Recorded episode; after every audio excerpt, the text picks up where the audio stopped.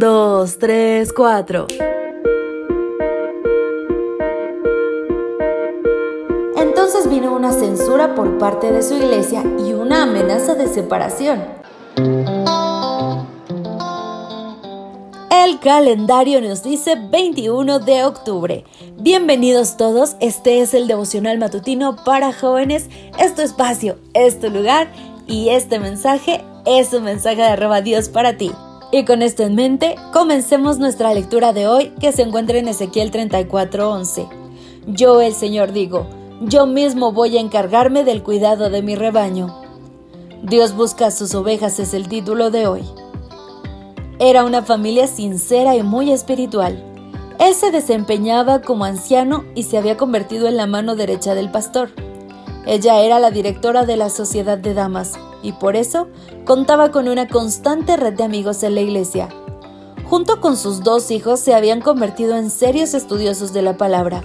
Aunque llevaban una satisfactoria vida espiritual, a medida que se dedicaban a la investigación bíblica, comenzaba a crecer en ellos una gran insatisfacción con la doctrina de su iglesia.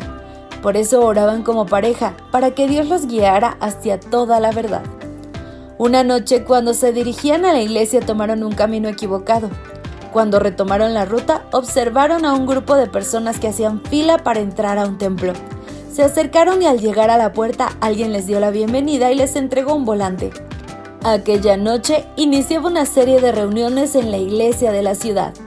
Un experto en las profecías de Daniel y Apocalipsis estaría ofreciendo un seminario en el lugar durante 15 días. Ellos eran fieles estudiosos de estos dos libros de las Sagradas Escrituras e interpretaron que aquella era la respuesta a sus oraciones.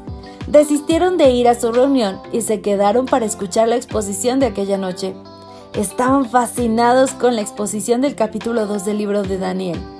Cuando en su congregación se percataron de lo que estaba ocurriendo, le informaron al pastor y este junto a un grupo de ancianos los visitaron para hacerlos desistir de su disposición de asistir a la iglesia.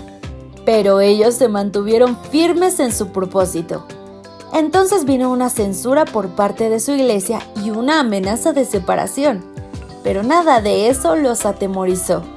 Sencillamente se sentían encantados con lo que estaban aprendiendo.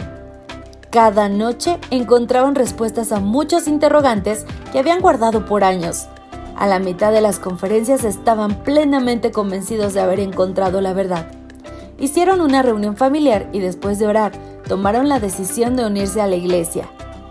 Arroba Dios tiene hijos fieles en todas partes y antes de la segunda venida, Él reunirá a sus fieles en un solo pueblo y habrá un solo rebaño con un solo pastor.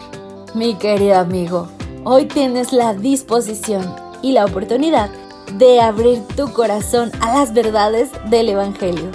Que este día no te equivoques y escojas por Cristo. Este es un mensaje de arroba Dios para ti. Hasta la próxima. Gracias por acompañarnos. Te esperamos mañana.